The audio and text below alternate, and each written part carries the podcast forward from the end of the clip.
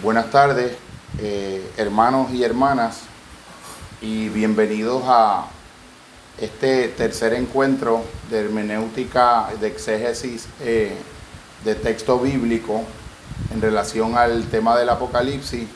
Es un, es un trabajo que comienza como una inquietud del taller de crecimiento y de promoción del desarrollo interior de Nova Forma, eh, en un intento de presentar un esclarecimiento de tipo crítico, historicista y teológico de uno de los textos más controversiales eh, en todo el canon bíblico y que en palabras de nuestro conferenciante de hoy es un texto fundamental de la esperanza y no un texto como ha sido eh, de algún modo distorsionado por hermenéuticas que carecen de un rigor que priva de todas las bondades eh, salvíficas y de buena promesa y de cumplimiento de buena promesa de ese maravilloso texto de alto contenido simbólico. En el grupo Nova Forma siempre partimos de la premisa fundamental de que todos lo sabemos entre todos y de que operamos, como decía nuestro gran maestro Pablo Freire, en un contexto constructivista del conocimiento, donde la experiencia del diálogo es un encuentro de horizontes de apertura recíproca y se practica la autenticidad de esa experiencia desde una perspectiva de una búsqueda de la verdad compartida en lugar de una búsqueda de la afirmación de las ideas y de los enunciados que por adelantado asumimos ciertos en el interior de nuestra subjetividad. También partimos de la premisa de que nadie es tan rico como para que no pueda recibir algo de alguien, ni nadie tan pobre como para que no pueda darle algo a alguien. Nos encontramos en un espacio donde lo humano todos podemos hacer desde nuestra singularidad y nuestra individualidad una aportación irreductible, porque cada una de las subjetividades y el misterio de cada persona humana y de cada alma humana está el infinito del universo mismo y del proyecto de todo lo creado. Y también el planteamiento del poeta alemán Goethe de que si tratas a los demás como lo que son, los hace ser más de eso que son, y si tratas a los demás como si ya fueran lo que podrían ser, los hace ser más lo que deberían ser. En este mundo de tantas falsas luces, de tantos ídolos con los pies de barro, de tantas confusiones semánticas, de tanta opinología y todología en todos y cada uno de los campos, pues es saludable una experiencia eh, de tipo riguroso para poder levantar conocimientos genuinamente diferenciales y diferenciadores a la hora de acercarse a la propuesta de textos de la antigüedad inspirados y altamente simbólicos. Partimos de una perspectiva eh, que se posiciona en un estado de asentimiento creyente hacia el texto, permitiendo que el texto hable y revele sus propias riquezas intrínsecas sin estar de algún modo proyectando las categorías de pensamiento de nuestra idiosincrasia contemporánea que tanto obnubilan y distorsionan la clara percepción y el recto discernimiento de lo que es la esencia del alma y lo que a ella le es revelado. Eh, tenemos en la tarde de hoy al compañero doctor Ariel eh, Díaz, Ángel Ariel eh, Ortiz Noble, que viene a acompañarnos. Él es catedrático del Seminario Teológico de, de Puerto Rico y viene a acompañarnos en una continuidad, en un tercer momento de encuentro, sobre la exégesis de este interesantísimo pero de cuidadoso acceso texto eh, del Apocalipsis. Con ustedes el compañero eh, doctor Ortiz Noble. Gracias, Jorge. Amable. Muy buenas tardes a todos. Dios les bendiga. Eh, debo, en el ánimo de, ampliar un poco más el contexto de la presentación, soy ministro evangélico desde mi niñez y desde luego que el texto que nos ocupa, Apocalipsis, por ser eh, un libro canónico, un libro que es parte de las Sagradas Escrituras, pues es un libro que tiene un mensaje para nosotros hoy, así como lo tuvo para los creyentes del primer siglo, y lo ha tenido para los creyentes de toda esta era cristiana, y lo tendrá hasta la segunda venida del Señor Jesucristo, que precisamente eh, es puntual en este libro. También quiero añadir que por razón de mi vocación, el acercamiento que ahora que vamos a hacer, sin que esto sea dogmático, responde a una hermenéutica eh, protestante, que es la hermenéutica en que yo eh, me he desarrollado. En tercer lugar, como muy bien decía nuestro anfitrión, el acercarse al libro de Apocalipsis eh, es una experiencia hermosa, edificante, esperanzadora y es una experiencia también retante. En el libro Apocalipsis vamos a encontrar eventos que ya ocurrieron, vamos a encontrar eventos que han estado ocurriendo y eventos que ocurrirán. Y también vamos a encontrar principios eh, intemporales o atemporales que se pueden aplicar a todo lo largo de la era cristiana. De manera que el, acercamiento que voy a tener al libro es un acercamiento en, ocasiones preteristas, quiere decir que hay cosas que ya se cumplieron.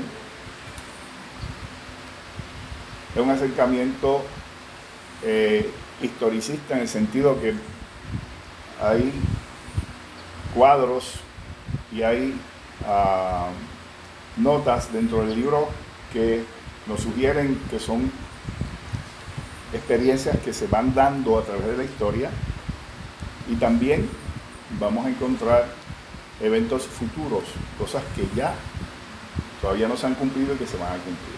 Así que hay preterismo, historicismo, futurismo y la parte del, idealismo, que no es otra cosa que eh, los principios estos incambiables a través de la historia, que también podemos eh, utilizarlos y, son de mucho provecho.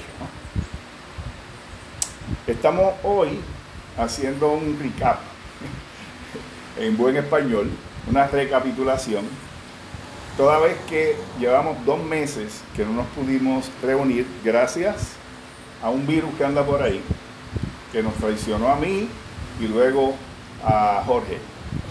De manera que en el ánimo de, calentar un poco eh, y aclimatarnos al, a la experiencia, vamos entonces a empezar eh, desde el capítulo 1. Ya habíamos hablado del capítulo 1 y habíamos hablado del capítulo 2 y 3 pero vamos a hacerlo hoy de manera lo más rápido posible, sin descuidar el texto, para, si no nos da tiempo hoy, en la próxima ocasión entrar entonces con el capítulo 4 en adelante, donde, donde entramos a, a enfrentarnos con símbolos interesantísimos.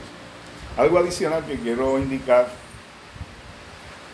perdón, es que este libro va dirigido en el contexto inmediato a siete iglesias, las siete iglesias de Asia que las vamos a enumerar ya mismito, pero al mismo tiempo va dirigido a la iglesia universal, a la iglesia de todos los tiempos, porque como indiqué al principio, hay información y hay bendición para los creyentes en este libro.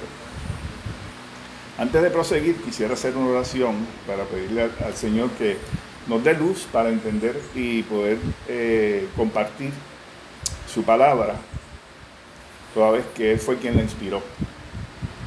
Señor y Padre Celestial, Dios soberano, Dios del universo, creador del cielo y de la tierra y todo lo que en ellos hay. Porque de Jehová es la tierra, su plenitud y todo lo que en ella habita. Gracias te doy por la bendición y la oportunidad que me das de compartir tu palabra con nuestros amigos, eh, tanto de forma presencial como a través de estos medios importantes. Gracias por esta tecnología, Dios. Y pedimos, Dios, que la experiencia en esta tarde sea una experiencia gratificante, edificante y que resulte la gloria tuya y bendición nuestra. Te lo pido en el nombre glorioso de Jesús, por quien te doy gracias Amén.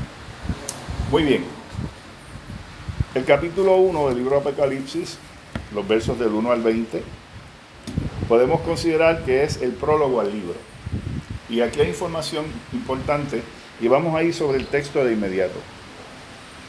El primer verso del capítulo dice la revelación de Jesucristo. Quiere decir que este libro, eh, el autor espiritual es Jesucristo, Jesús, el Hijo de Dios, la segunda persona de la Santísima Trinidad. Eh, que Dios le dio para manifestar a sus siervos las cosas que deben suceder pronto y la declaró enviándola por medio de su ángel a su siervo Juan. Utiliza un ángel, un mensajero, para, perdón, llevarla a Juan. Ya vamos a ver quién es Juan. Pero fíjense que hay, un, hay una, una frase importante. Dice las cosas que deben suceder pronto.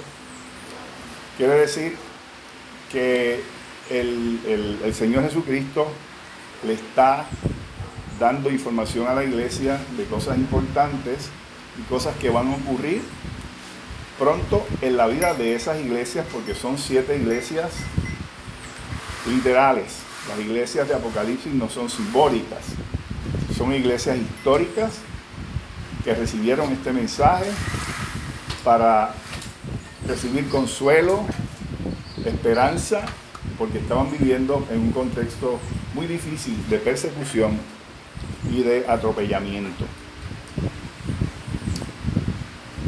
Así que esta frase, las cosas que deben suceder pronto, pues podemos decir que son experiencias que habrían de acontecer en, el tiempo inmediato. ¿Ok? Han de suceder pronto en un sentido sencillo, recordando que la perspectiva profética, el fin es siempre inminente. ¿Ok? Así que cuando, cuando el Señor le escribe a esas iglesias, le está diciendo, mira, estas cosas que yo te estoy informando o que te voy a revelar van a suceder pronto.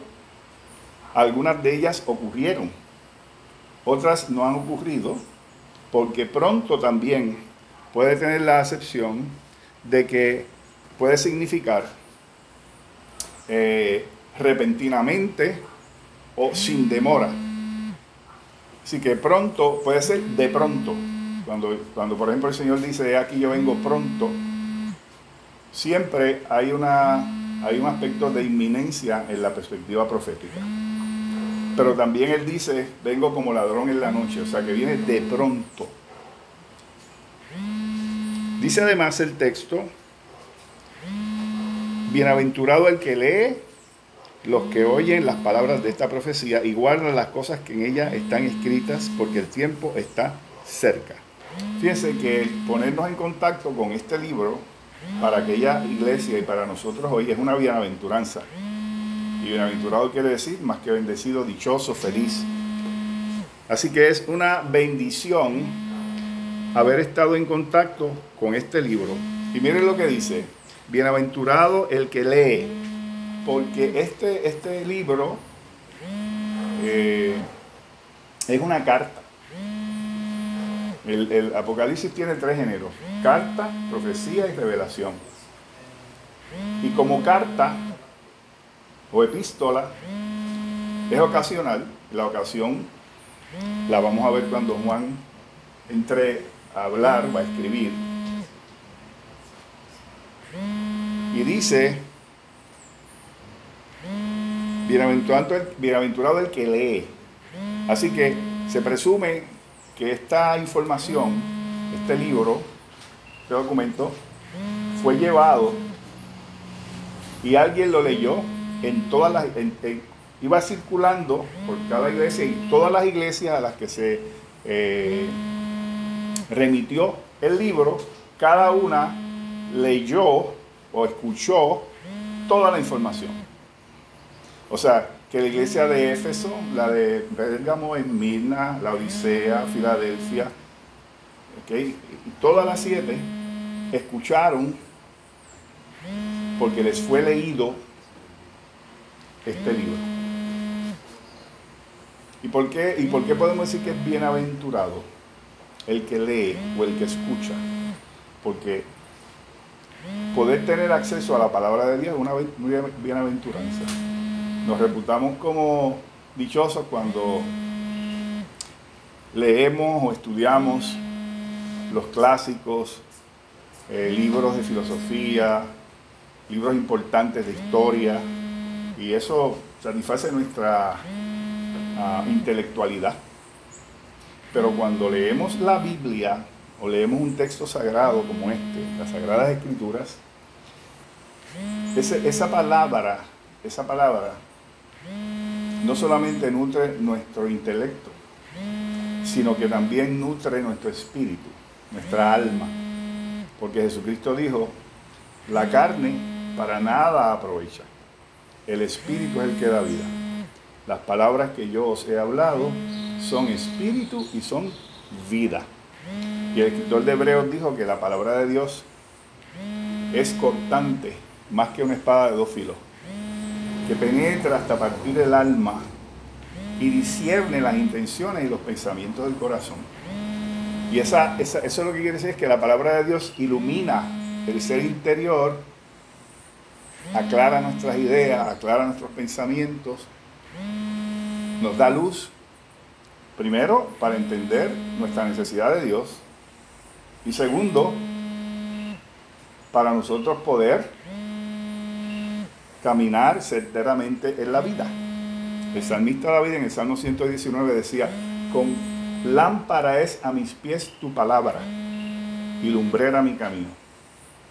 Y añadía, ¿con qué limpiará el joven su camino? Con guardar su palabra. Así que en ese contexto es que somos bienaventurados. Así que el lector del libro a esas siete iglesias estaba siendo bienaventurado, porque esa palabra le estaba tocando a él, pero al mismo tiempo los oyentes también estaban siendo bienaventurados, porque estaban escuchando y recibiendo la palabra de Dios. Otro aspecto de la bienaventuranza es que el Señor está alertando de primera mano sobre situaciones y necesidades que tenía la iglesia, que era menester que se atendieran de inmediato porque le iba la vida a esa iglesia. Y también porque el Señor le iba a revelar, le iba a ayudar a identificar los enemigos de la iglesia,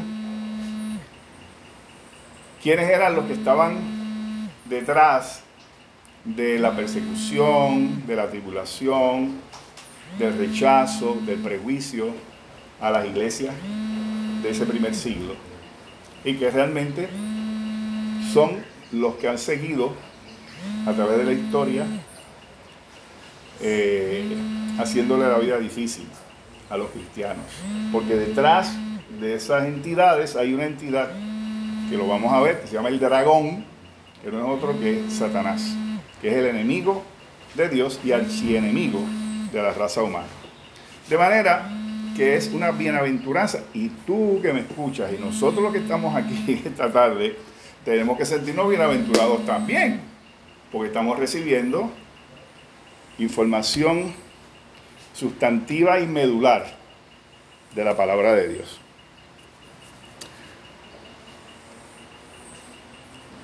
Dice, son bienaventurados el que lee, los que oyen y los que guardan también es importante esto.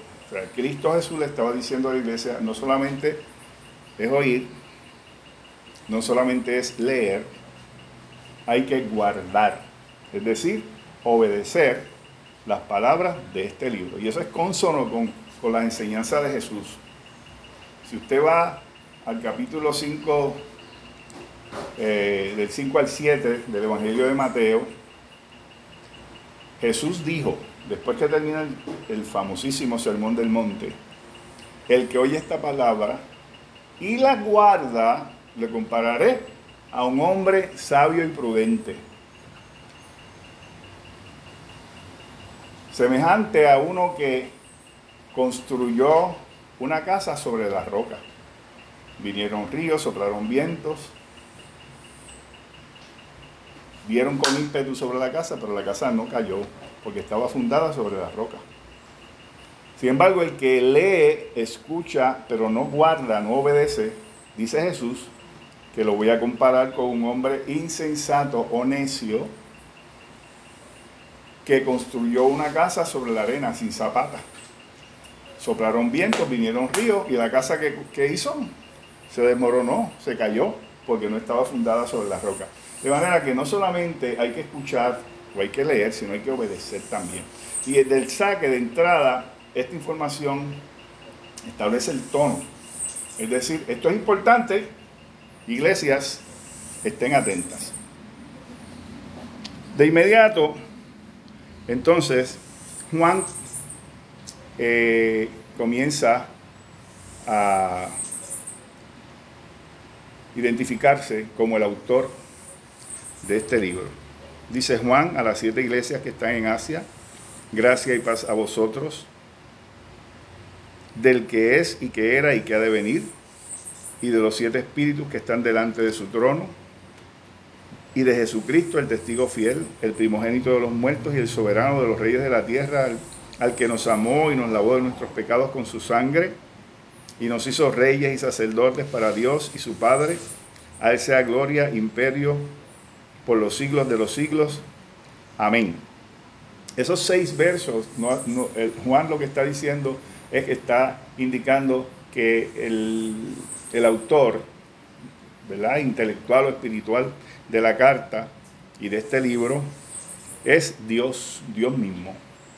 Dios mismo y Jesucristo, que es su Hijo amado.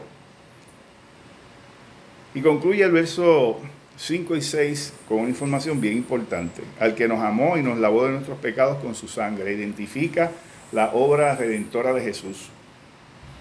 Y también el efecto de esa obra. Dice, nos hizo reyes y sacerdotes para Dios.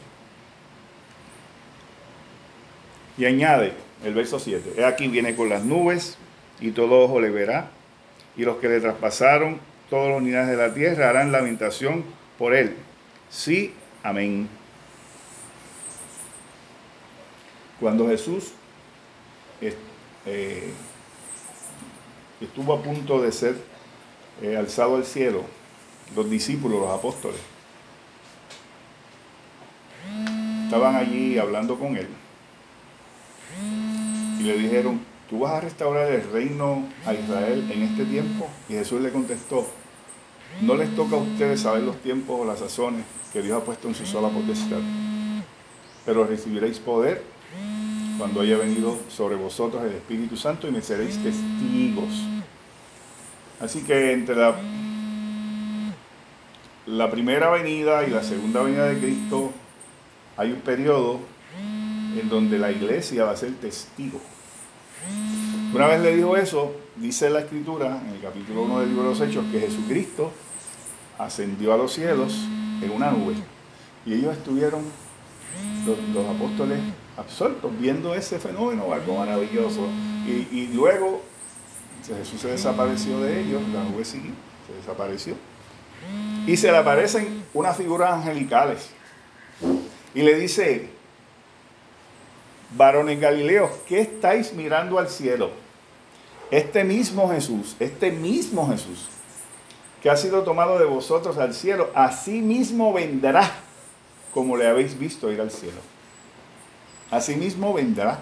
¿Y qué dice ahí? El verso 7. He aquí viene con las nubes. Así que subió en nube y vendrá en nube. ¿Ok? Pero esta vez no va a ser una experiencia, una epifanía, una manifestación privada, porque aquello ocurrió en la intimidad de él con sus discípulos. Esta va a ser pública. Dice que viene con la nube y todo ojo le verá, incluyendo los que le traspasaron, o sea, los que lo mataron. ¿Quiénes fueron los que lo mataron? Los judíos, pero los gentiles también porque Roma fue cómplice de, ese, eh, eh, de esa ejecución. Así que todos lo van a ver. Y él viene para unos en bendición y para otros en juicio de condenación. Y entonces termina el verso 8 diciendo, yo soy el alfa y la omega, el principio y el fin, dice el Señor, el que es y que era y que ha de venir. Así que en estos primeros ocho versos se identifica Juan como autor, Cristo como el autor principal y su Padre, que es a través de un ángel, que es una bendición o una bienaventuranza poder tener acceso, acceder al libro de Apocalipsis, que las iglesias a las que le iban, eh, iban a recibir este libro iban a estar atentas oyendo y una persona iba a leer. Porque en aquella época no es como ahora. Yo tengo aquí una Biblia y tengo como 15 ediciones en mi casa. Y en, esta, en cada casa, yo estoy seguro en Puerto Rico, hay una Biblia. Están accesibles, valen 10, 15, 20 dólares. Antes no. En aquella época no había una Biblia en cada casa. Ni siquiera todavía había una Biblia. Porque Biblia es Biblion. Es la colección de 66 libros. 39 en el Antiguo Testamento y 27 en el Nuevo. No existía la Biblia todavía. La única Biblia que existía y era, eh, vamos a decir, patrimonio de los judíos, era la Biblia hebrea, el Antiguo Testamento, que eran sagradas escrituras. Jesús endosó ese canon y los apóstoles también. Para ellos, esa era la Biblia original, el Antiguo Testamento. Luego, cuando se termine el proceso del canon, se identifican 27 libros canónicos inspirados por Dios y se añaden. Así que hay 66 libros. Pero en la iglesia no es como ahora. Yo como pastor voy a predicar, voy al púlpito y digo, eh, abramos nuestras Biblias.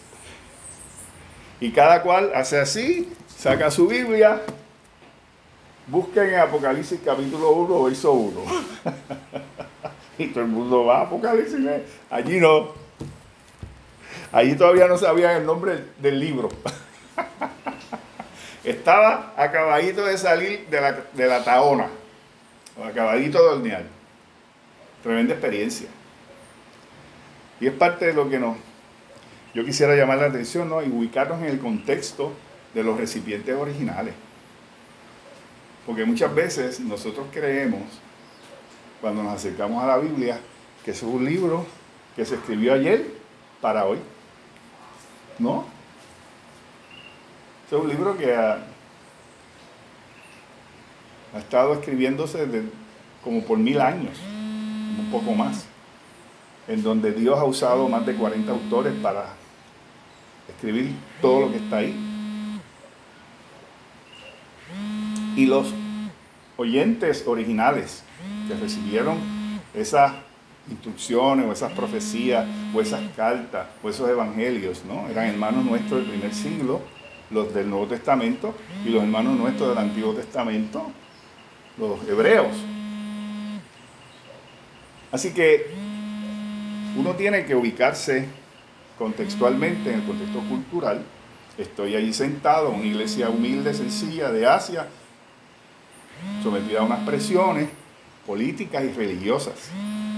Porque no solamente era política por Roma, era religiosa por los judaizantes y también socialmente porque la religión pagana era politeísta y veía el cristianismo como una amenaza.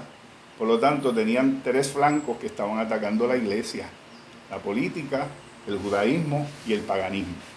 No era fácil ser cristiano en el primer siglo. Hay gente que dice, ay, qué difícil es ser cristiano. Ahora es un mamey. En el primer siglo era la vida lo que estaba en juego, prácticamente, ¿no? Entonces, eh, vemos que entonces Jesús eh, se presenta a Jesús como el dador de la vida, la bienaventuranza del libro, el Padre Celestial, un mensajero que lleva la información a Juan, etcétera, se hace una doxología eh, bien bonita, ¿no? Diciendo, yo soy el alfa y el omega, el principio y el fin, dice el Señor, etcétera. Entonces, los versos del 9 al 20 es una descripción del Cristo, del Cristo glorificado. Y es importante que nosotros entendamos que era que para, para los oyentes originales, los lectores originales, era importante que ellos supieran bien claro quién era el que estaba acercándose a ellos. ¿Ok? Ellos habían escuchado predicaciones de Jesús. Hasta ese momento ya estaban circulando evangelios que se escribieron como en el año 55, 60, cartas, las cartas paulinas, las cartas petrinas también. O sea que ya habían documentos apostólicos circulando, pero no, no estaban editados, no estaban compilados. Y había mucha tradición todavía oral. Le había llegado mucha información, la tradición cristiana, por transmisión oral. Esos primeros 30 o 40 años de la, de la vida cristiana fue por transmisión oral. Así que ellos habían escuchado estas cosas, la vida de Jesús, la muerte de Jesús, el sacrificio, su resurrección, la ascensión, todo esto. Y de momento Jesús se le presenta a Juan, dice, yo tengo una revelación para las iglesias. Y Juan en visión comienza a ver cosas que nunca había visto y él la transcribe. Juan transcribe lo que ve.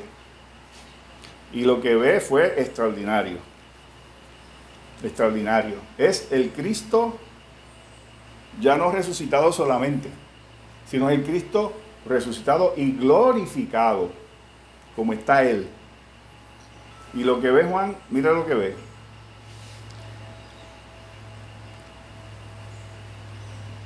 Yo, Juan, estoy leyendo el, primer capítulo porque creo que es fundamental, ¿verdad? Antes de entrar a los mensajes que el Señor le dio a, cada iglesia. Dice, yo, Juan, vuestro hermano, así que le está escribiendo a sus hermanos. Yo, Juan, vuestro hermano. O sea, que él está escribiendo a sus hermanos en la fe. ¿No es cierto? Y copartícipe vuestro en la tribulación Quiere decir que él estaba pasando por tribulación, igual que la iglesia. Y una tribulación, en la Biblia, cuando se habla de tribulación, en el, el aspecto cristiano es persecución, dificultades a causa de su fe, prejuicios, eh,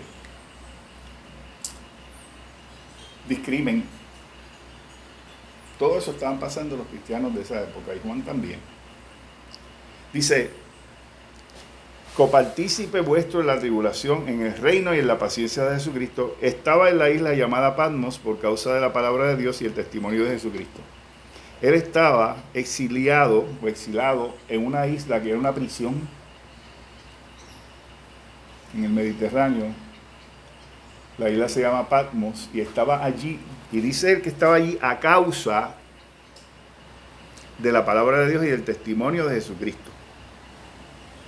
Así que cuando él recibe esa visión, él estaba preso, exilado en esa isla, debido a que él era un cristiano y era un predicador de la palabra de Dios. Pero al mismo tiempo dice, eh, copartícipe vuestro. O sea, que no solamente él estaba pasando por esa experiencia de tribulación, sino también quienes, los hermanos de la iglesia.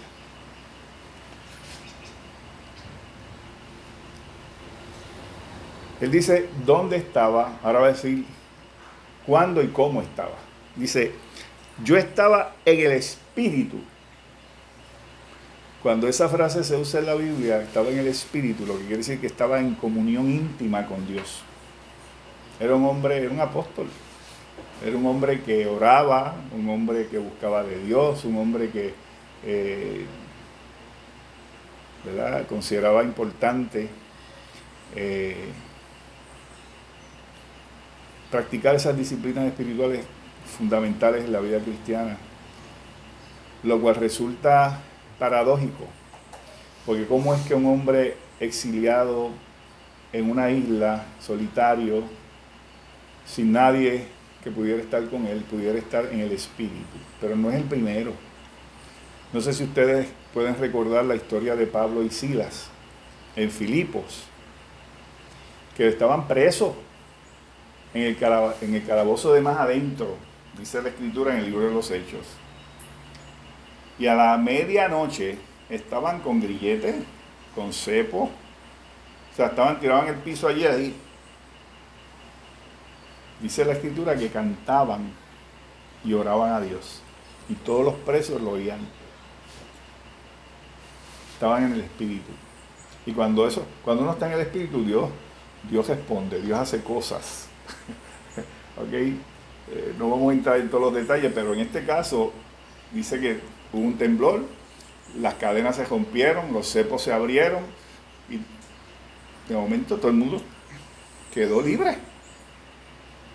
Y el carcelero, cuando vio que las puertas de las cárceles, porque todas las puertas se, abrieron de los calabozos, él pensó que todos los presos se habían escapado. Y él se iba a inmolar. Iba a practicar el harakiri. Cogió la espada y se iba a matar. Y Pablo lo vio y dijo, no, no te hagas ningún daño, todos estamos aquí. Y el, y el carcelero se quedó asombrado, salió corriendo, fue al, fue al calabozo, se, se tiró de rodillas y dijo, ¿qué tengo que hacer para ser salvo? Cualquiera. ante ese, ante, ese, ah, ah, ese catombe, porque había, era, era ley.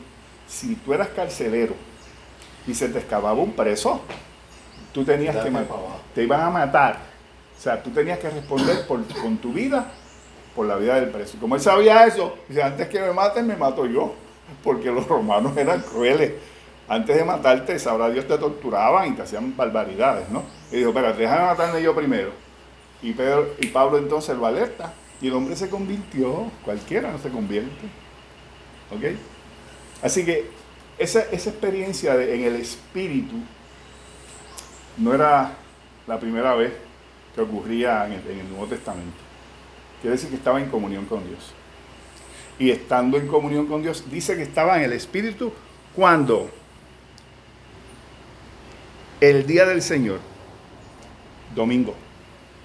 La tradición cristiana, desde la resurrección de Cristo, eh, es que ahora el día del Señor es domingo.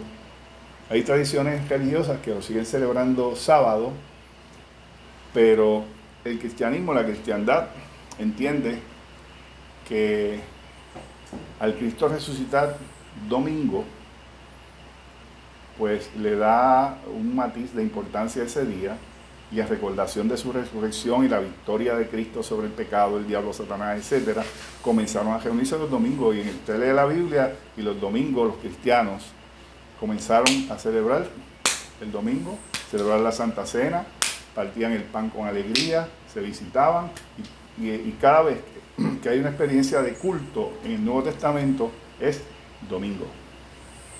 Así que el domingo, en el Espíritu, el día del Señor, y dice Juan mismo, que oyó una voz detrás de mí, una voz como de trompeta, una voz potente, autoritaria, y dice, yo soy el alfa y el omega, el principio y el fin, el primero y el último. Escribe en un libro lo que ves.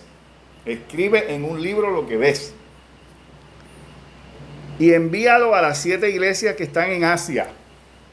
Éfeso, Esmirna, Pérgamo, Tiatira, Sardis, Filadelfia y la Odisea. Esas eran las siete iglesias que estaban en Asia y, ellas, eh, interesantemente, estaban ubicadas en una ruta que parecía un semicírculo.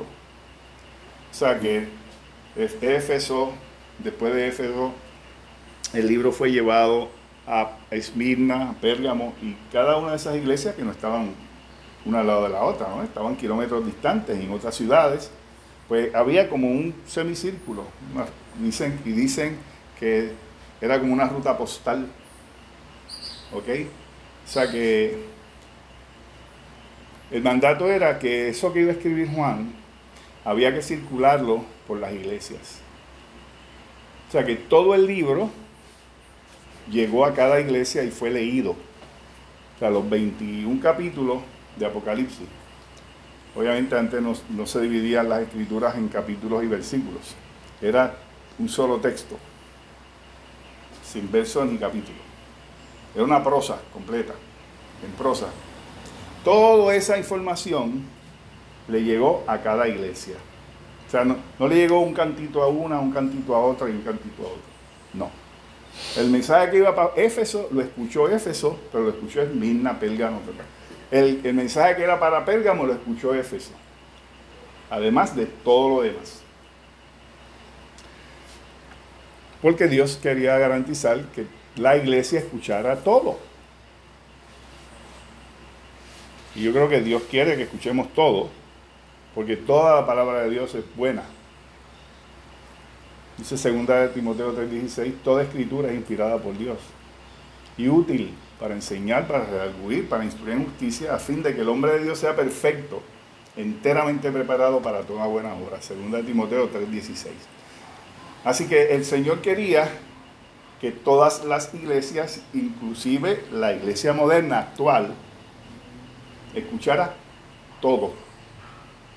Porque todo lo que había ahí era importante. Y entonces cuando Juan se vuelve a ver quién era, vio una visión bien impresionante. Vio siete candeleros de oro. Y en medio de los siete candeleros, a uno semejante al Hijo del Hombre, vestido de una ropa que llegaba hasta los pies y ceñido por el pecho con un cinto de oro.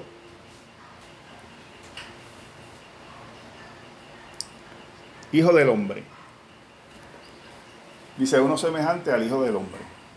Esa frase, hijo del hombre, es importante, es escatológica. Y se da por primera vez en Daniel capítulo 7. Daniel capítulo 7. Cuando Daniel tuvo esta visión, después de haber visto los reyes del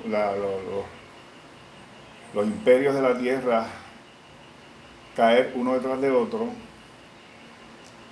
vio una visión de un anciano de días y uno semejante al Hijo del Hombre, que llegó hasta ese anciano de días y le fue dado un reino eterno, inconmovible, que iba a dominar sobre toda la tierra, sobre todo el mundo. Y ese es Jesús, era una profecía mesiánica. Por eso es que Jesús en su ministerio, ustedes van a darse cuenta cuando lean los evangelios, que él se adjudica a sí mismo el título El Hijo del Hombre. Y es, la referencia es Daniel 7. Por eso los fariseos y los religiosos de la época le, dijeron, tú eres un blasfemo. Lo acusaron de blasfemo y por eso eh, levantaron cargos contra él. Y fueron las razones por las cuales fue, llevado a, a Roma, al tribunal romano porque ellos sabían que el Hijo del Hombre, de acuerdo a Daniel, no era otro que el Mesías, el ungido, el esperado. Y si Jesús dijo, cuando el Hijo del Hombre, refiriéndose a sí mismo, el Hijo del Hombre es, el dueño del, día de reposo, se, se adjudicó a sí mismo ese título, estaba, ellos dijeron, tú estás diciendo que tú eres el Mesías. Jesús dijo, sí. En un momento dado, dijo, sí, yo soy el Mesías. ¡Blasfemia! Entonces cogieron. Y lo, no hay otro más. Tú eres el rey. Sí, pues no hay otro rey más que el César, que es cierto. Y lo cogieron ahí mismo, se lo llevan arrestado y ya ustedes saben el efecto. Así que el Hijo del Hombre es Jesús. El Mesías. Mesías es una palabra hebrea, que significa ungido, que el equivalente es Cristo, Cristos en griego. Así que Cristo, Mesías ungido, es lo mismo. Jesús el Mesías, Jesús el ungido de Dios, Jesús el Cristo.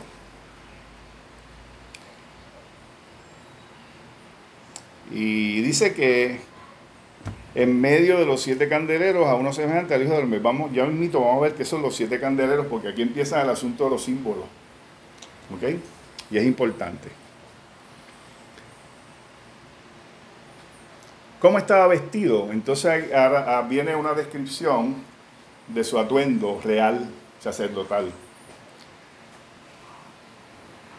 Vestido de una ropa que llegaba hasta los pies, ceñido por el pecho con un cinto de oro, su cabeza y sus cabellos eran blancos como blanca lana, santidad, pureza, limpieza como nieve, sus ojos como llama de fuego, penetrantes, sus pies semejantes al bronce bruñido, refulgente como un horno, firme, estabilidad, control, y su voz como estruendo de muchas aguas, autoridad. Tenía en su diestra siete estrellas, en su mano derecha siete estrellas. De su boca salía una espada aguda de dos filos. Esto es una figura que se repite. Cuando dice que salía una espada aguda de dos filos, no es que él andaba con una espada por ahí así, guindando de la boca. Lo que se refiere es la palabra de autoridad del Señor. Por eso es que al final de Apocalipsis, cuando dice que Él destruyó a los enemigos con la espada que salía de, su boca, es que Él solamente tenía que hablar. Con solamente hablar ocurrían las cosas porque Él es el creador también. Entonces, su cabeza, ok, ya lo leímos. Leímos ya el 16 que dice tenía en su diestra siete estrellas tenía, salía una espada aguda de dos filos. Su rostro era como el sol cuando resplandece en su fuerza. ¿Qué es lo que está viendo Juan? La brillantez del rostro de Jesús. Eso habla de santidad, de gloria, de poder, de luz que ilumina, que alumbra. No sé si ustedes han leído en el Antiguo Testamento que Moisés, luego de haber estado en contacto con Dios por 40 días en el monte Sinaí, cuando bajó del monte, dice, dice, dice el, relato bíblico que su rostro le brillaba. O sea que ese, ese, asunto de cuando el rostro le brilla a los siervos de Dios, en este caso, ¿verdad? Cosas sobrenaturales como Moisés, y Jesús lo que indica es presencia de Dios.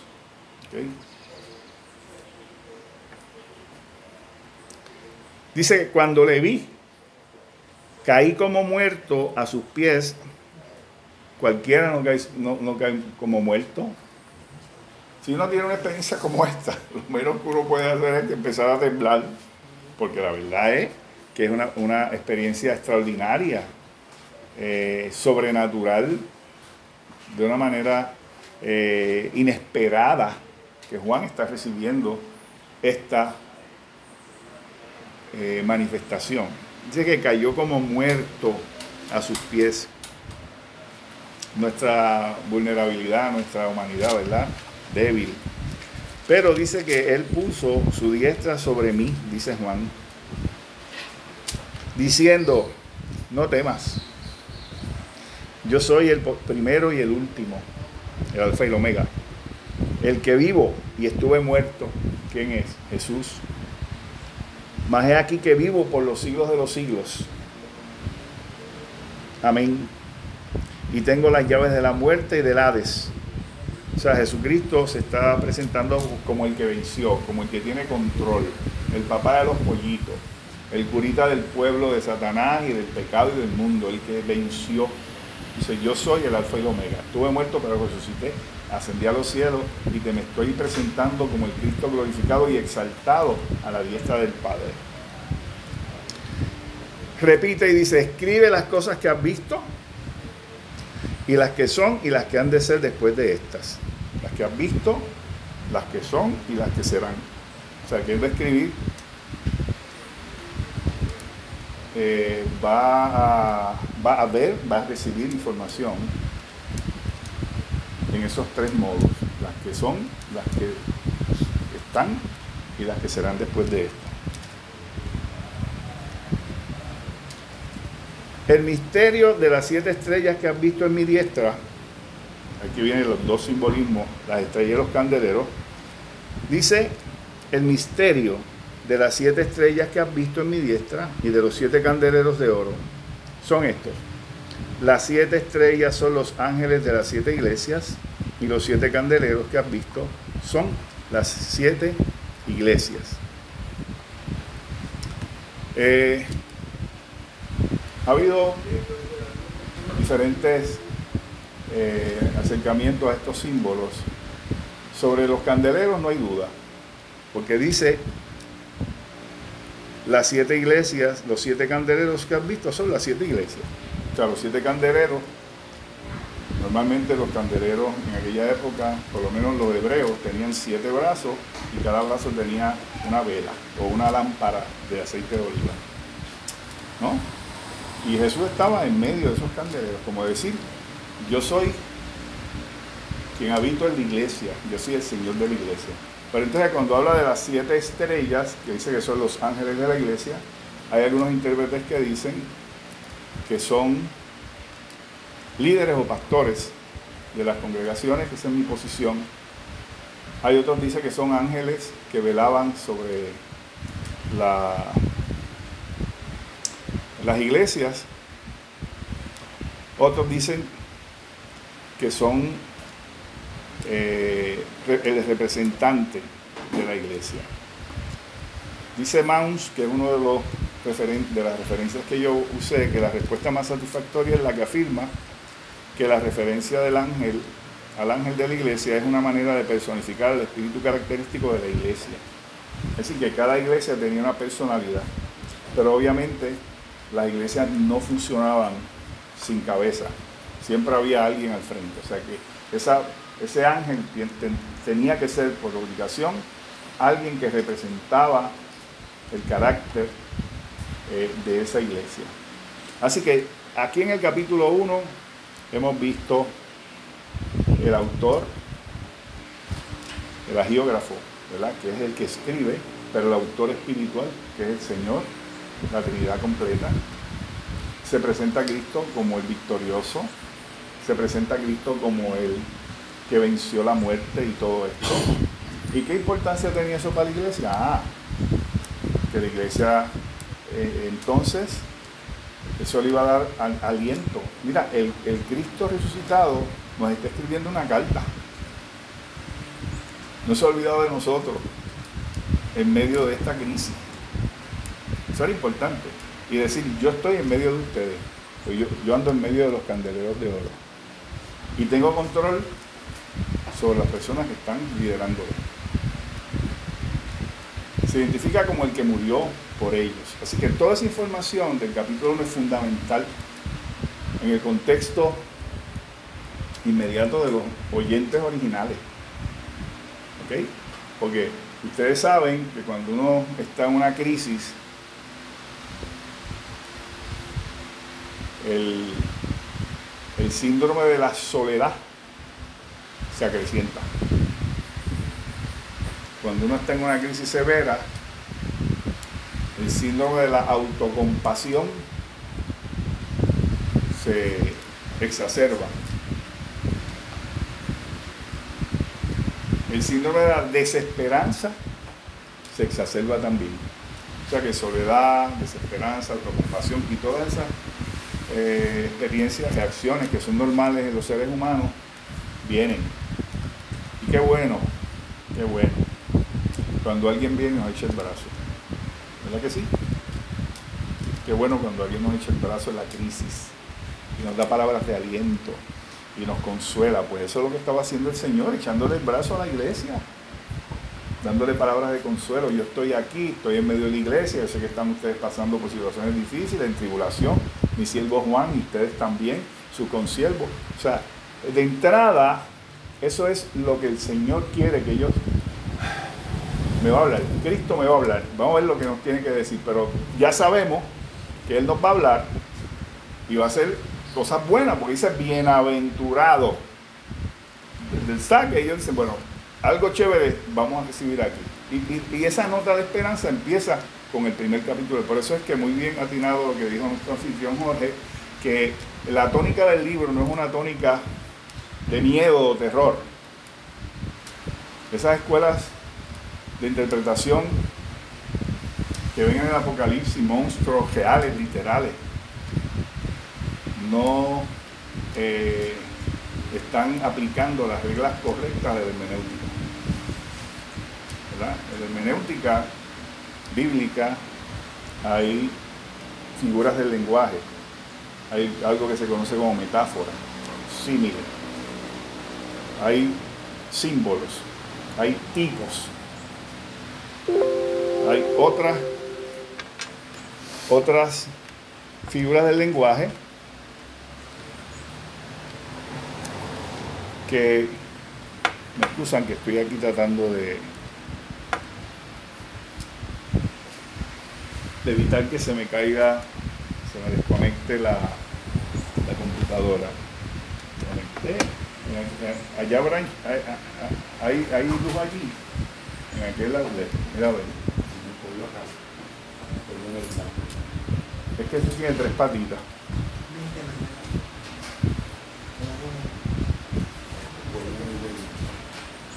Mira, ver allá.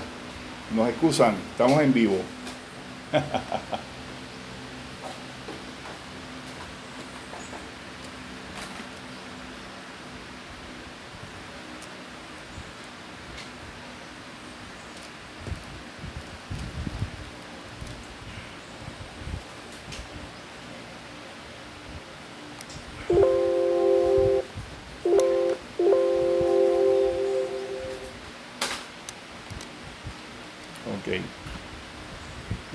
Si, si, cogió electricidad. Yo creo que en que estaba originalmente había. Ahí, sí, está, enchufado. Ok, ya, ya.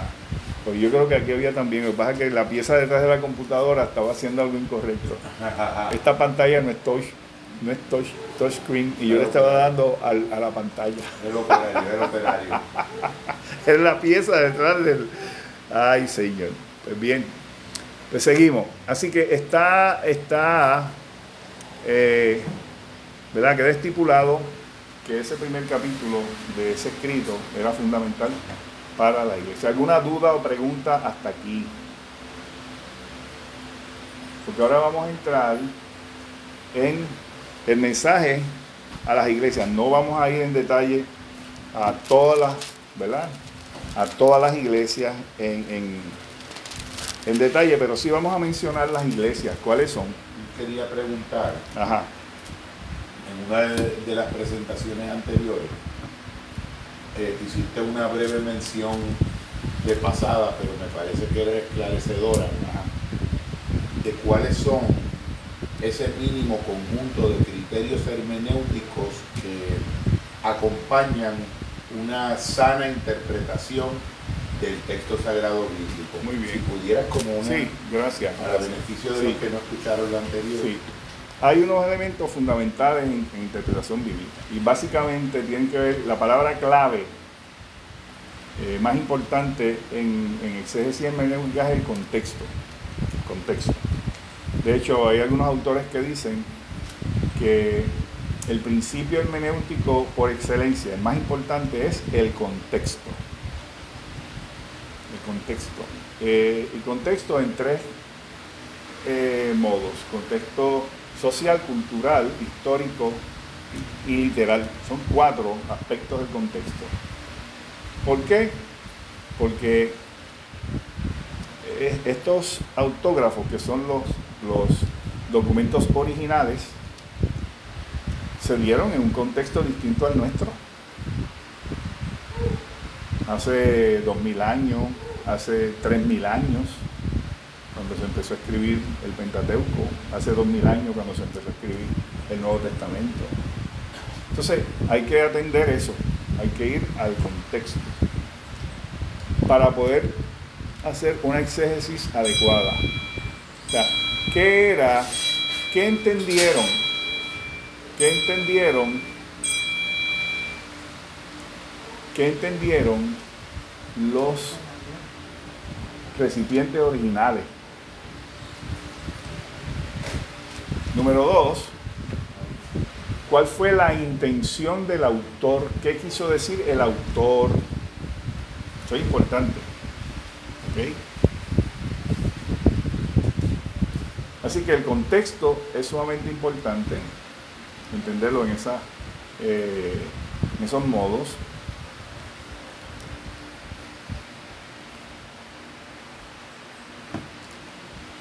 Y entonces hay que, hay que, hay que hacer algunas preguntas al texto.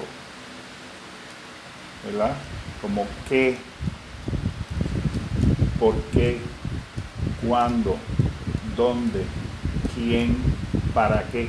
Por lo menos seis o siete preguntas hay que hacerle al texto.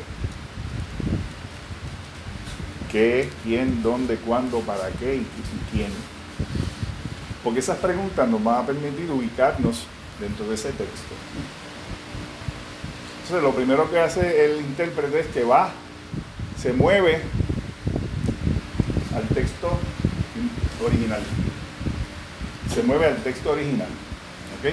Se mueve. Y entiende lo que pasó ahí. Y en tercer lugar, tiene que establecer las diferencias que hay entre esas personas y nosotros. ¿Qué diferencias había? ¿Qué hay? ¿Eran judíos? Yo no soy judío. Estaban bajo el antiguo pacto, ahora somos, tenemos un pacto nuevo. Vivían en Palestina, yo vivo en Puerto Rico. Celebraban una clase de culto distinta al culto que yo celebro como cristiano hoy. O sea, hay diferencias. Pero entonces, encontramos en el texto unos principios una información que no cambia por el contexto. Porque el amor de Dios no cambia. La realidad de nuestra condición espiritual no cambia. La necesidad nuestra de Dios no cambia. Los planes de Dios no cambian. El interés de hablar de Dios no cambia. Así que esas cosas están en el texto. Entonces, entonces establecemos un puente entre aquel eh, contexto y nuestro contexto. Y entonces establecemos un puente de esos principios que aplican tanto a ellos como a nosotros. Pero hay similitudes también. Hay diferencias, pero hay similitudes. Vamos a buscar esas similitudes. ¿Cuáles son? Ellos eran creyentes, yo soy creyente. ¿Creemos en el mismo Dios? Sí, creemos en el mismo Dios. ¿Tenemos una esperanza? Sí, tenemos la misma esperanza. Ah, pues entonces esas similitudes las apuntamos también. Cuando hacemos el puente, buscamos nuestro contexto. ¿Quién yo soy? ¿Dónde vivo? ¿Cuál es mi, mi, mi fe? Por qué experiencia estoy pasando, etcétera. Y entonces digo, ok, ese Dios que se acercó a ellos en sus momentos de necesidad, no cambia, es el mismo Dios y, está interesado en mi necesidad. Y así vamos estableciendo ese puente, esas, eh, tomando en cuenta las diferencias y similitudes y los principios que no cambian con el tiempo, y entonces podemos buscar una aplicación del texto a nuestra vida. Y eso pasa en Apocalipsis. En Apocalipsis encontramos un, contexto cultural, literario, histórico, social, religioso, que tiene diferencias con nosotros y tiene similitudes. Y encontramos a un Dios que está haciendo una gestión proactiva para acercarse a esa iglesia. Y ese Dios, que es el mismo ayer, hoy por los siglos, también le interesa acercarse a nosotros y darnos esa información. Así que es importante eso, porque hay veces, como dije hace unos minutos atrás, pensamos que eso se sentó alguien y lo escribió y es para nosotros. Y entonces obvió lo que significó para los primeros oyentes. No, no, hay que primero ver y entender qué significó para los primeros oyentes y luego entonces qué significa sin que la interpretación del texto cambie, qué significa, es decir, cómo aplica a nosotros hoy. Que yo espero que eso haya contestado la pregunta. Gracias. Vamos entonces a ver rapidito eh, la carta, la, la información que el Señor le quiso enviar a las siete cartas, a las siete iglesias. Las siete iglesias son, ya lo menciona el texto, escribe eh, a la iglesia de Éfeso, Esmirna, Pérgamo, Tiatira, Sardis, Filadelfia y la Odisea. Son siete iglesias. Había más iglesias ¿ah? en el Mediterráneo. Habían iglesias desde Jerusalén hasta Roma. Ya en ese entonces, la iglesia de Roma, que Pablo le escribió una carta, existía. O sea que ya todo el, la costa mediterránea, Asia, eh, Grecia, hasta Roma, toda esa cuenca del Mediterráneo, Sidón, Siria tenía iglesias también. Pero el, yo creo que el, Asia, por haber sido tan céntrico, geográficamente hablando, eh, era un centro comercial, eh, habían avenidas, carreteras, eh, pues era fundamental. Y por eso Pablo se, aunque no fue Pablo que escribió el libro, ¿no? Pero Pablo se concentró mucho en la actividad misionera en Asia, lo que es Turquía hoy en día. Y entonces esas siete iglesias son iglesias históricas, pero es interesante que son siete. Creo que la intención es que también, por ser siete, un número simbólico de plenitud, lo que nos está diciendo es que este mensaje para esas siete iglesias es un mensaje para toda la iglesia. ¿Okay? Son siete iglesias. Había más. Quiere decir que es un mensaje para toda la iglesia de todos los tiempos. Entonces la primera subcarta, porque todo el libro es una carta. En el libro hay siete secciones que van dirigidas a iglesias distintas. Pero como dije ahorita, todas las iglesias leyeron todo el libro. Así que leyeron el mensaje que iba para, para Efesios, para Éfeso, leyeron el mensaje que iba para Tiatira, etcétera, etcétera. Sé es claro, porque eso le daba un contexto más amplio de lo que el Señor quería hacer con las iglesias. ¿Y qué hace el Señor?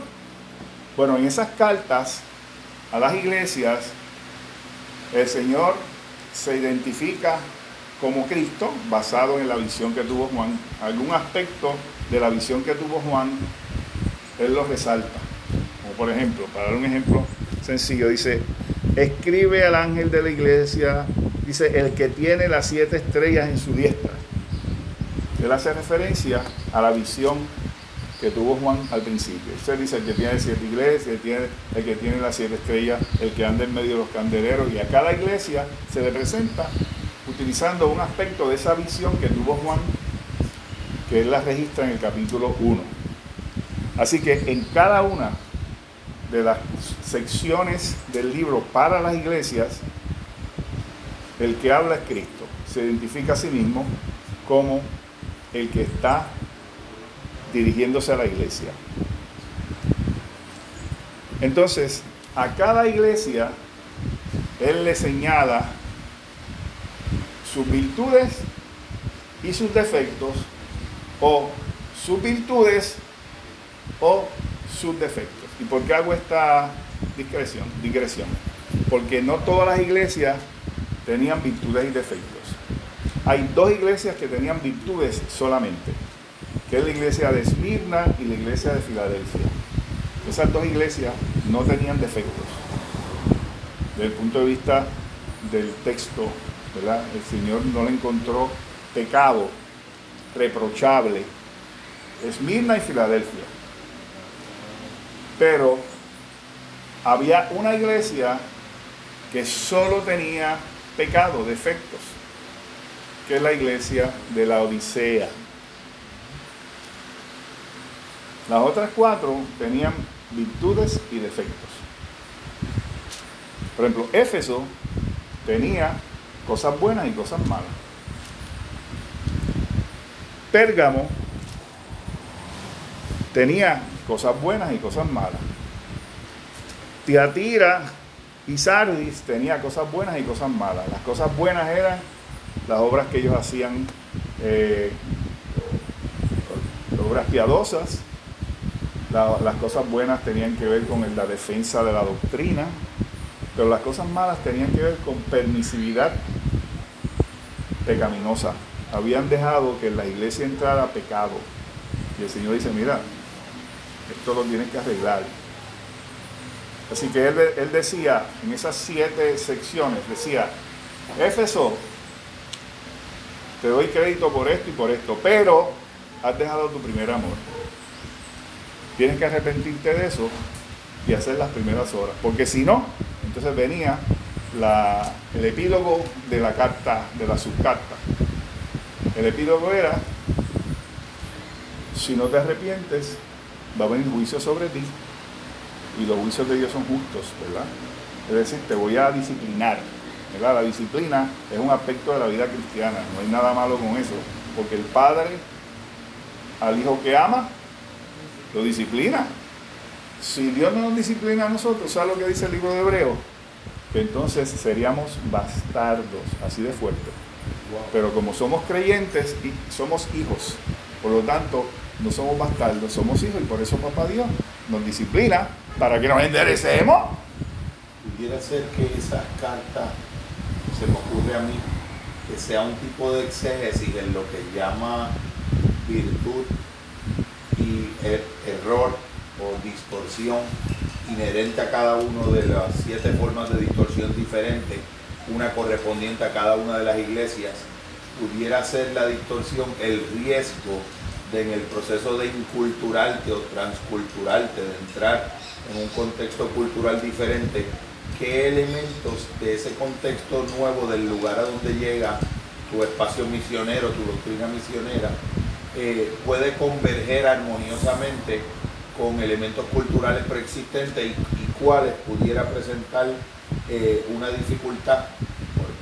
Por, ejemplo, en Éfeso pues habían unos cultos antiguos a diosas eh, de la maternidad, Demeter, Perséfone, cuando se dan los concilios, hay una, obviamente, tal vez esto no nos extendamos demasiado, pero es por dar un ejemplo, el elemento de la perspectiva de la Virgen en el mundo confesional cristiano católico tiene una impronta de Éfeso, de ese legado. Pudiera ser que las cartas están intentando hacer una especie de advertencia teológica o crítica cultural del cuidado que tiene que tener una doctrina cuando entra en un espacio cultural de no contaminarse en un grado indebido identificar qué aspectos de esa cultura particular no son contrarios o riesgosos para la causa de la sana doctrina?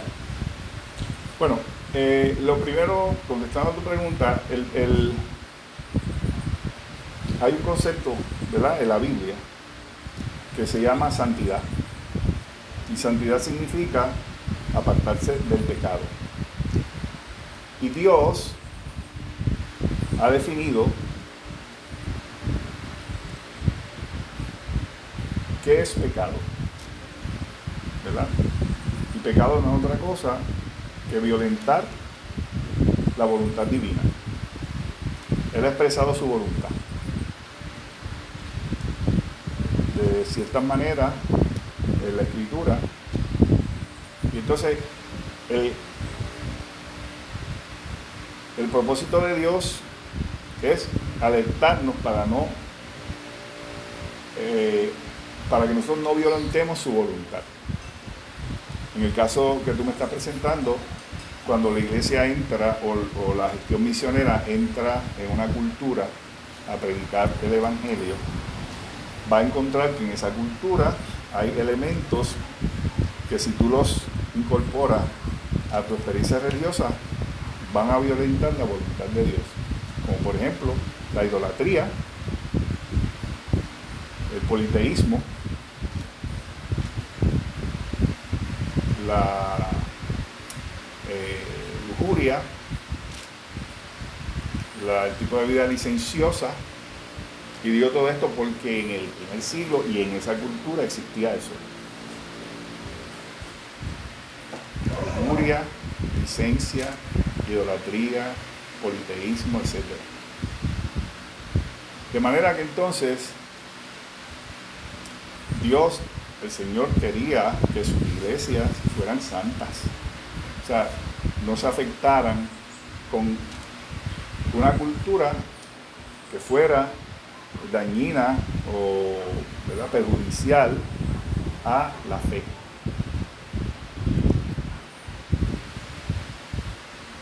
Yo creo que la, las cartas, esas cartas a las iglesias, secciones, partían de, una, de una realidad de cada iglesia. cada iglesia tenía su peculiaridad. Todas estaban en un ambiente difícil, pero no todas reaccionaron de la misma manera a ese ambiente difícil. Y la dificultad era la misma. Y era la misma.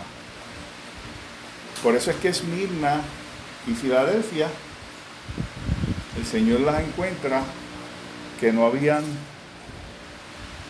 no habían incorporado a su experiencia esos elementos pecaminosos de esa cultura. O no habían, eh, podríamos decir, no se habían apocado en su, en su convicción espiritual. O iglesias que se habían mantenido en una experiencia de estar en el espíritu, como Juan, en y Filadelfia. Yo dije hace unos momentos que era bien difícil ser cristiano en, esa época. Porque la cultura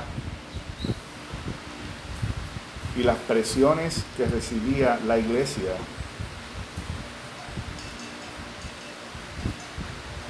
estaban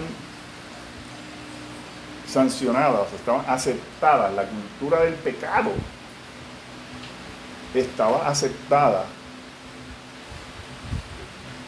en esa experiencia. No es como ahora que, por ejemplo, sí hay pecado, pero el cristianismo, todo el mundo en Puerto Rico, en Estados Unidos, en Europa, unos más, otros menos, han estado en contacto con la religión cristiana. Pero el cristianismo era nuevo allí, en, en Asia, en el Mediterráneo, en Antioquía, en Grecia, en Atenas. O sea que la iglesia penetra un campo eh, al que la gente iba a reaccionar de manera adversa. Porque, por ejemplo, en el caso de Pablo, cuando va a Atenas al aerópago, decían, que vamos a ver qué nos va a decir este loco, con qué viene. Y Pablo, después que predica y les habla del, juicio y de la resurrección, dijeron, muchachos, te vamos a ir otra vez. Nosotros no vamos a creer eso. Algunos creyeron, pero no todos. Así que cada iglesia tenía su contexto inmediato. Unos reaccionaron de una manera, otros reaccionaron de otra. Éfeso dejó su primer amor y Dios le llamó la atención por eso. No estaban evangelizando como al principio. Otros habían permitido que influencias eh, de adulterio entraran en la iglesia y lo permitieron. Otros permitieron doctrinas de error en la iglesia. No fueron suficientemente eh, firmes como para rechazar eso. Y la última iglesia, la Odisea, esa era una mega iglesia de la teología de la prosperidad. la, la, la Odisea, y quiero, y quiero leerlo, pero antes de leerlo, siguiendo el hilo que, que llevaba al principio, y espero haber contestado la pregunta, eh, cada iglesia tenía, el Señor le iba diciendo, y a uno decía, mira, tienes que mejorar aquí para que puedas recibir tu galardón completo. ¿verdad? Había disciplina y había promesa. Pero miren lo que, lo que pasa con los Odisea. Interesante. Dice el mensaje a la Odisea. Que escribe al ángel de la iglesia en la Odisea. He aquí el amén. El testigo fiel y verdadero, el principio de la creación de Dios que dice, es Jesús quien está escribiendo, quien está dictando. Yo conozco tus obras, que nieve frío ni caliente, ojalá fueses frío o caliente, pero por cuanto eres tibio y no frío ni caliente, te vomitaré de mi boca. Porque tú dices, yo soy rico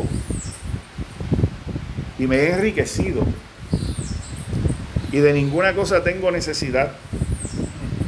O sea que era una iglesia que se había prácticamente eh, independizado de Dios, tenía todos los medios, tenía riqueza, tenía eh, gente influyente. Se había poseído de su propia idea de autosuficiencia. Sí, exactamente. Eh, y como que pensaban que no necesitaban más nada. Y así hay iglesias hoy en día, particularmente estas mega iglesias y esta gente que, promueve la teología de la prosperidad, eh, aunque no lo dicen, lo dicen, son sus propios dioses y determinan lo que quieren hacer y eh, establecen unos esquemas para seguir enriqueciéndose y reciben su propia recompensa, que es, no es otra cosa que los aplausos de la gente se insertan en el concepto del éxito mundanal, teniendo carros lujosos, aviones, Learjets, edificios inmensos que visten de los, pastores de trajes de 1.500, 2.000, 3.000 pesos de seda, etcétera, etcétera. Tienen guardaespaldas y tienen su propia recompensa. E interpretan la riqueza como un signo de bendición, de bendición otorgado por Dios mismo. Exactamente. Que es la, el nivel de la falsificación elevado a una potencia inconcebible. Eso es correcto.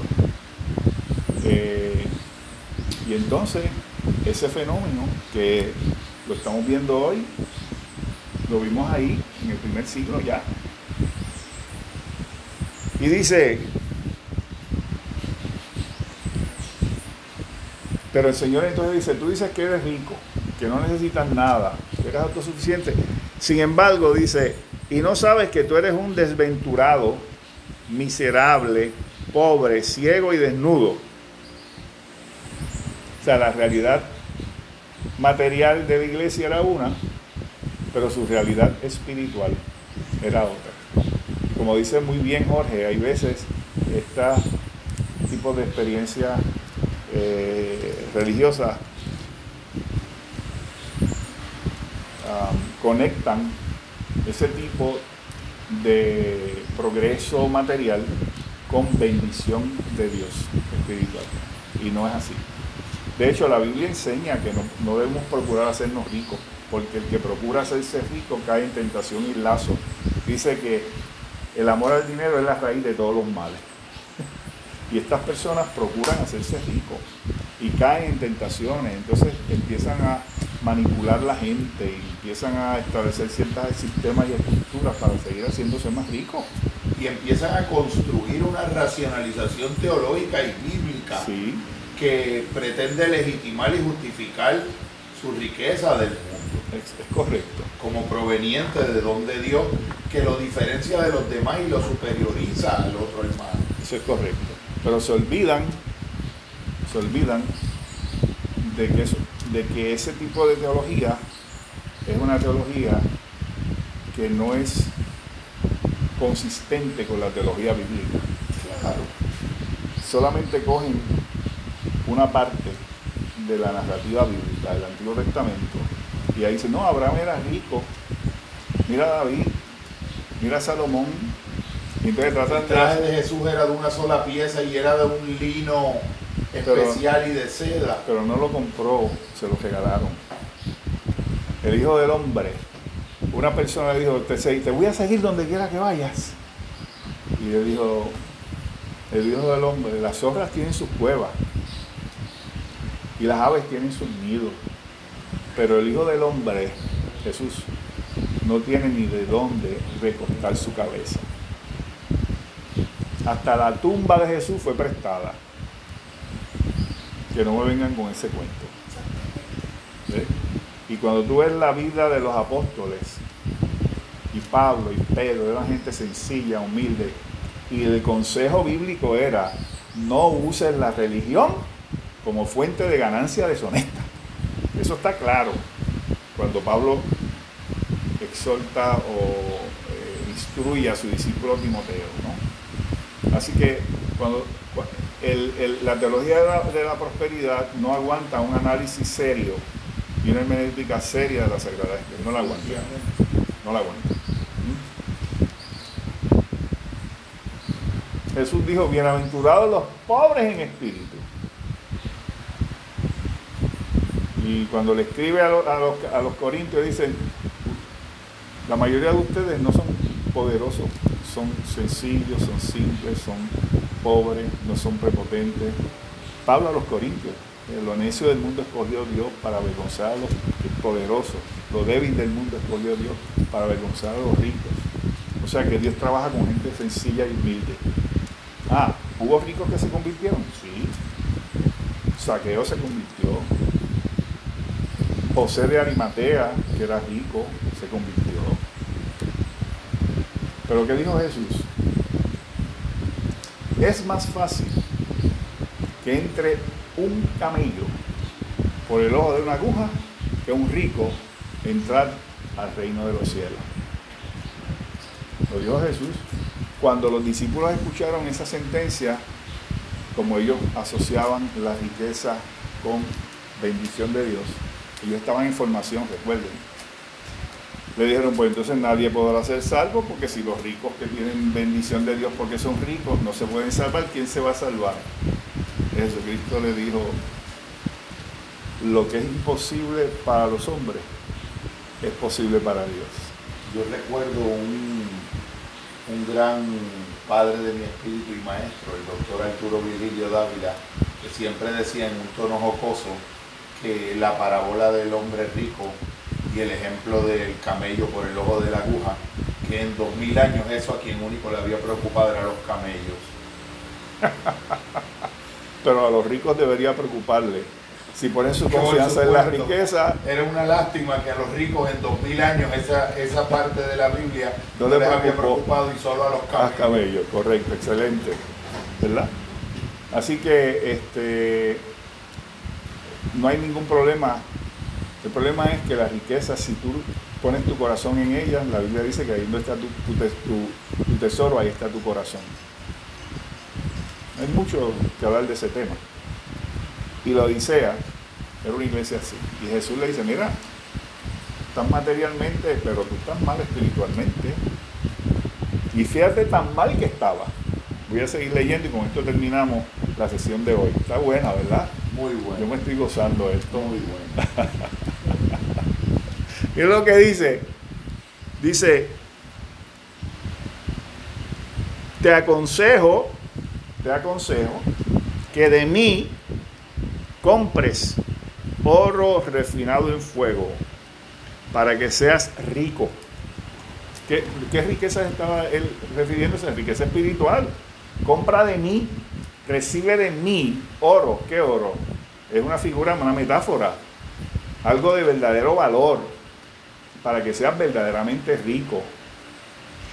Las riquezas en gloria en Cristo Jesús. Y compra de mí vestiduras blancas para vestirte. ¿Por qué para vestirse?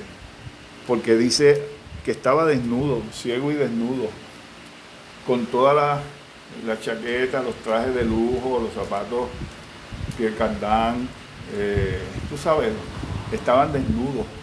Porque Jesús dijo una vez que lo que los hombres tienen por sublime, para Dios es abominación. Lo que los hombres tienen por sublime, para Dios es abominación. Y cuando, aleluya, perdonen que, perdonen que me emocione, porque es que la verdad es que la palabra de Dios es viva. Por eso es que es bienaventurado el que tiene acceso a ella. Mira, cuando, cuando Samuel fue a buscar el sustituto de Saúl, mira, mira, mira esto, y esto aplica, esto aplica a, esta, a este caso, ¿verdad? Respondiendo de nuevo a esto, estamos aquí conversando. Cuando, cuando el profeta Samuel fue a buscar el sustituto de Saúl, porque Saúl, el primer rey de Israel, pecó y Dios lo desechó. Dios le dice, vete a casa de Isaí. tiene siete hijos. Uno de esos va a ser el sucesor de, de Saúl porque es conforme a mi corazón.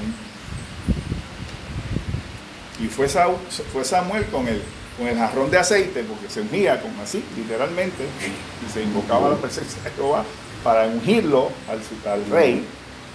Y cuando llega el primer hijo de, Isaí, que era un hombre así guabedón, bien bello, hermoso, rubio, eh, lindo, Samuel pensó, este es el ungido de Jehová. Y Jehová dijo, aguántate Samuel,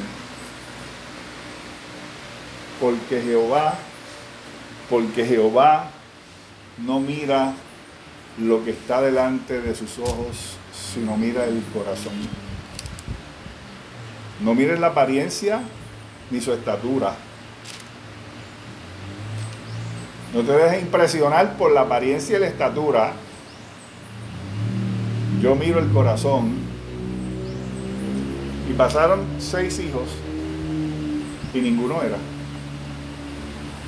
Y Samuel le pregunta a Isaí, el papá de los muchachos, mira, tú no tienes más ninguno. Ah, sí, yo tengo un chamaquito, el más joven, apestoso a, ovejas y a pasto, que está allí pastoreando. Dice, no me voy de aquí hasta que yo no lo vea. No me voy. Y cuando viene, viene David, que no sabe lo que está pasando, David no sabe lo que está pasando, lo manda a buscar, viene con su bar y su callado, su ondita, ¿verdad? Él tenía, tenía una ondita, porque era lo que usaba para matar los lobos y los osos y los leones, cuando venían a, a comerse las presas, las ovejas, ¿qué pasa, papi? Ahí está el profeta de Dios, el siervo de Dios, el vidente. Y cuando se para así, que Samuel lo ve, dice, Dios le dijo al cual, ese es un gemelo. el menor el que era reputado como el menos importante de la familia, pero era el que tenía el corazón conforme al corazón de Dios. Y Dios le dijo a Samuel, úngeme que ese lo ungió. Y ese fue el rey David, que es el modelo de rey que hubo Israel y también es el modelo del creyente humano, de nosotros. David yo lo considero, esta es mi opinión, ¿verdad? Humilde como teólogo y, y, estudioso de la escritura, que David es el tipo de lo que es un creyente. Dios lo ama, Dios lo salva, Dios lo llena de su espíritu, pero es débil, todavía peca y es vulnerable. Pero Dios lo perdona. Porque si analizamos la vida de David, vamos a encontrar una serie de situaciones muy penosas en David, pero Dios pregó con él. Y, tan maravilloso es Dios que nos muestra su gracia en la persona de David, que el descendiente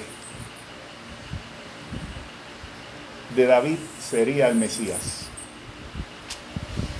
Y Jesús está en la línea genealógica de David y se conoce como, en otros, eh, eh, en otros términos, como el hijo de David. porciones en el Nuevo Testamento y en el Antiguo Testamento, al referirse al Mesías, se lo identifica como el hijo de David, porque era del, del árbol genealógico de David. Así que entonces nuestros hermanos de Esmirna, que vestían flamantemente, que tenían un tremendo templo, que tenían riquezas, que tenían comerciantes que vendían púrpura, que vendían colirio, que era una, el equivalente a las gotas, a los ojos, el colirio. ¿Okay? Por eso habla de, de ciego, está ciego. Tú tienes colirio, pero está ciego. Así que materialmente estaban tremendos, pero el Señor dice, yo soy quien te puede enriquecer de verdad. Es un mensaje para nosotros, ¿verdad? Ahí tú vienes, ahí tú tienes una forma de tú aplicar lo que el Señor está haciendo con la Odisea y nosotros hoy en día. Compra de mí, yo soy que te puedo hacer verdaderamente rico. Pero miren lo que sigue diciendo el texto. Dice,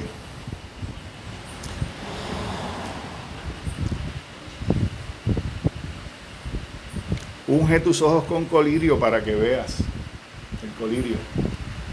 Ellos tenían colirio físico y Jesús le estaba ofreciendo un colirio espiritual porque estaban ciegos espiritualmente. Pero mire esto, para mí es uno de los, de los, de los, aspectos más interesantes de, este, de esta porción y de la mensaje de la iglesia. Dice, yo reprendo y castigo a los que amo. Yo reprendo y castigo a los que amo. ¿Qué está diciendo el Señor? Tú, me, me, jugaste.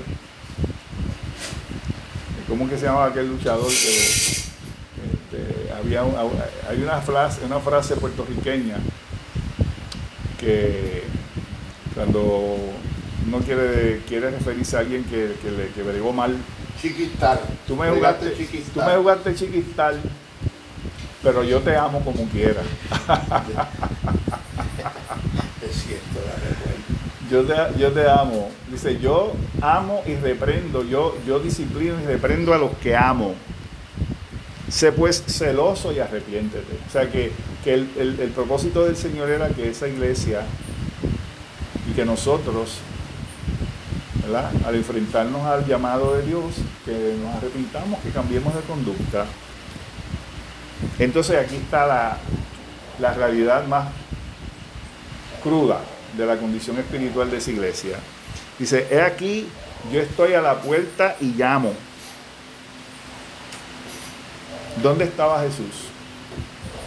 ¿Dónde estaba espiritualmente hablando? Dice, he aquí, yo estoy a la puerta. Dice que él estaba afuera. Era una iglesia que él amaba, pero su comportamiento y su testimonio era tal que habían echado fuera a Jesús. Él estaba fuera. He aquí yo estoy a la puerta y llamo. O sea que esa es la peor de todas las iglesias. Habían excluido a Jesús de su entorno. Porque Jesús desde afuera dice, hey, estoy a la puerta. Si alguno abre, oye mi voz y abre la puerta, entraré a Él y cenaré con Él y Él conmigo. En su sentido mundano de abundancia les parecía que no les faltaba nada. Y habían echado fuera al dador de la vida, que es Jesús. Así que al que venciere, es decir, el que responda a mi llamado, le daré que se siente conmigo en mi trono, así como yo he vencido y me he sentado con mi Padre en su trono. El que tiene oído para oír, que oiga. Así terminaba las siete secciones. Terminó así, el que tiene oídos para oír, que oiga.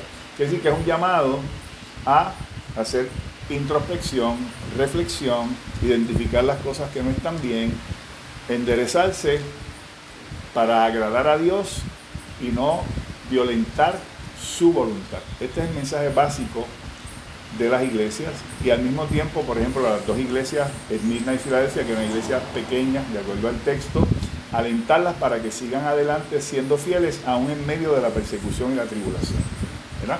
Así que con eso terminamos los tres primeros capítulos de Apocalipsis y entramos entonces el mes que viene a los dos capítulos que para mí son medulares en términos de, del, de lo que pretende el Señor con todos los otros elementos de Apocalipsis, de juicio, de tribulación, de angustia, de persecución, eh, de inclusive victoria, entre comillas, del, diablo sobre la iglesia. Entonces, eso, el capítulo 4 y el capítulo 5 nos presentan eh, un cuadro extraordinario de la victoria de Jesús sobre la fuerza del mundo. Así que con esto terminamos. ¿Cuáles serían esos dos capítulos? Capítulo 4 y 5. El, los mensajes de la iglesia, el capítulo 2 y 3. Capítulo 2 y 3 son los siete mensajes a las iglesias. Y ya el capítulo 4 comenzamos entonces con una, eh, una introducción antes de los, de los sellos y los juicios y las trompetas y todo esto. Es como un preámbulo para situarnos eh, en, el, en, el, en, el, escenario celestial. ¿Ok? En otras palabras, eh, vamos a empezar a develar los acontecimientos del fin o las cosas que van a pasar inmediatamente y aquellas que van a pasar después, pero eso responde a este contexto, no se da en un vacío. Hay una razón, hay algo primero, hay, algo que ver primero antes de entrar entonces a esa simbología eh, de Apocalipsis. Quería hacer dos observaciones y una sugerencia para nuestro próximo encuentro eh, del mes que viene de los capítulos 4 y 5.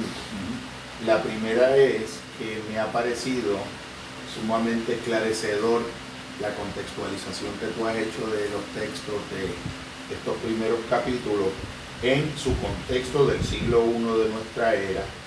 Y me parece que veo unos paralelismos importantísimos que deben ser resaltados de cómo a nivel sociocultural todo el mundo de la diversidad, de toda esa semiluna de esas siete iglesias, era un contexto cultural de tipo sincretista.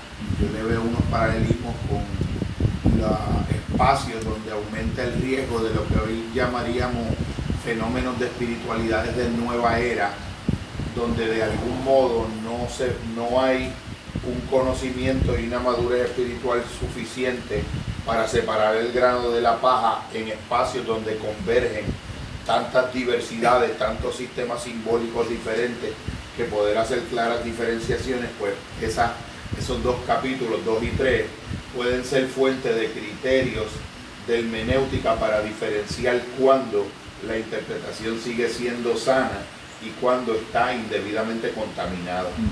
Y en, el, resaltar esa aportación cuando menciona en el Evangelio de la Prosperidad los evangelistas de algún modo devienen en sus propios dioses. Eh, recuerdo también que don Arturo, lo mencionó de nuevo, mencionaba que las formas de idolatría que se dan en el mundo contemporáneo son mucho más peligrosas y nefastas que las que se daban en la antigüedad, porque en la antigüedad de algún modo, él, decía, los, los idólatras vivían adorando el becerro de oro y nosotros en nuestro mundo contemporáneo adoramos el oro del becerro.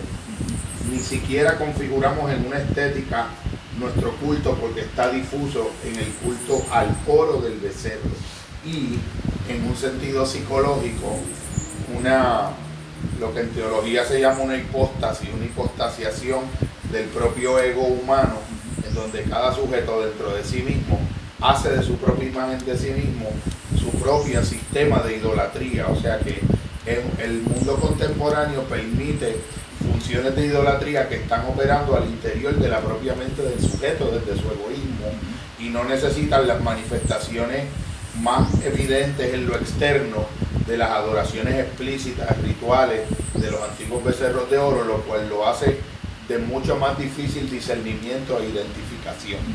Eh, y la, esas eran las observaciones.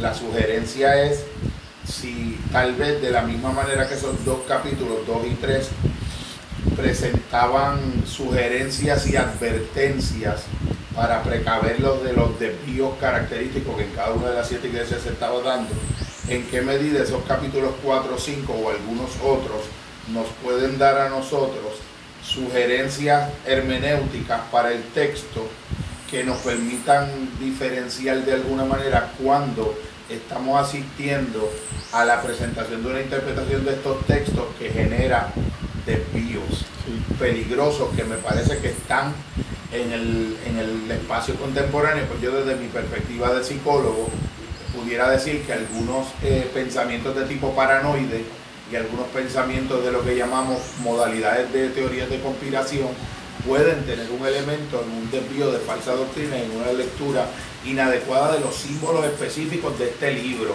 Y tal vez creo que le haríamos una aportación a la comunidad de nuestros futuros oyentes si incluimos algo de, eso.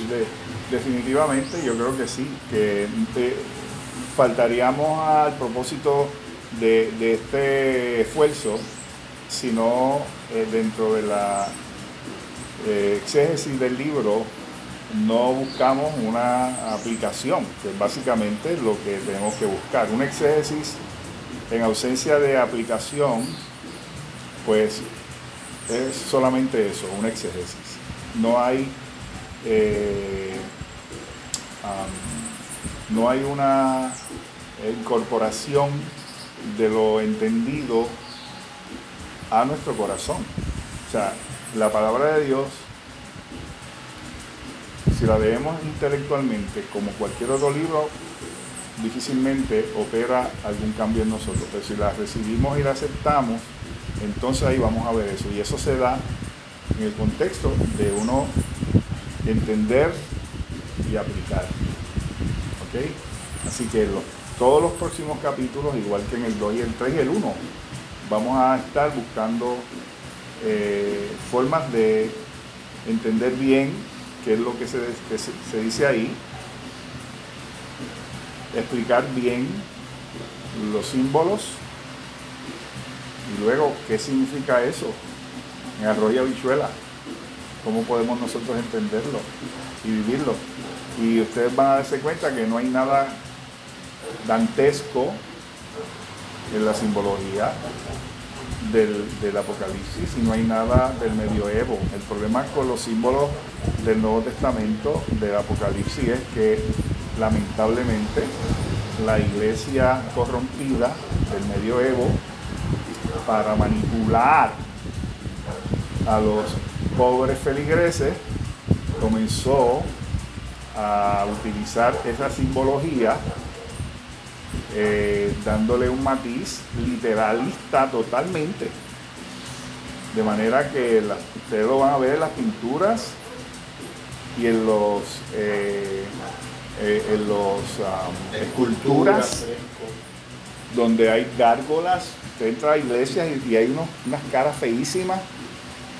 Usted va a ver las pinturas del infierno así, las llamas y la gente con rostros aterrados ¿ok? Demonios, los supuestos demonios con tridentes atormentando a la gente. Y eso era, eso, era lo que la gente veía cuando entraba a las iglesias. Y eso es lo que la gente, los, los clérigos le decían. Pero la historia se repite. Hoy en día hay gente en el mundo confesional evangélico donde ha acabado ocurriendo algo donde entonces vienen y utilizan eso para meterle miedo a la gente literalmente aplicando unos símbolos que no tienen nada que ver con lo que dice. Así que eso tú puedes estar convencido que lo vamos a hacer porque es mi responsabilidad.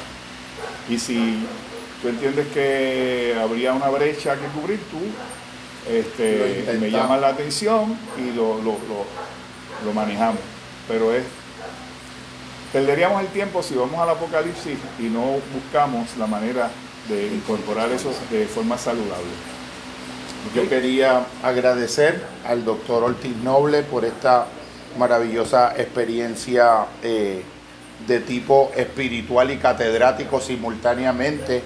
Me parece que es una de las grandes eh, necesidades de la catequesis espiritual y psicológica de nuestros tiempos, que se pueda dar una convergencia armoniosa entre una capacidad de lozanía y de apertura y de disposición a la trascendencia como creyente, pero también un alto sentido del rigor hermenéutico y un alto sentido del estudio para tener un esclarecimiento que honre la noción racional e irracional dentro de ese gran conjunto de lo sagrado, de lo santo y de la experiencia del misterio inefable que en nuestro limitado idioma, como dice en otras personas, le llamamos Dios.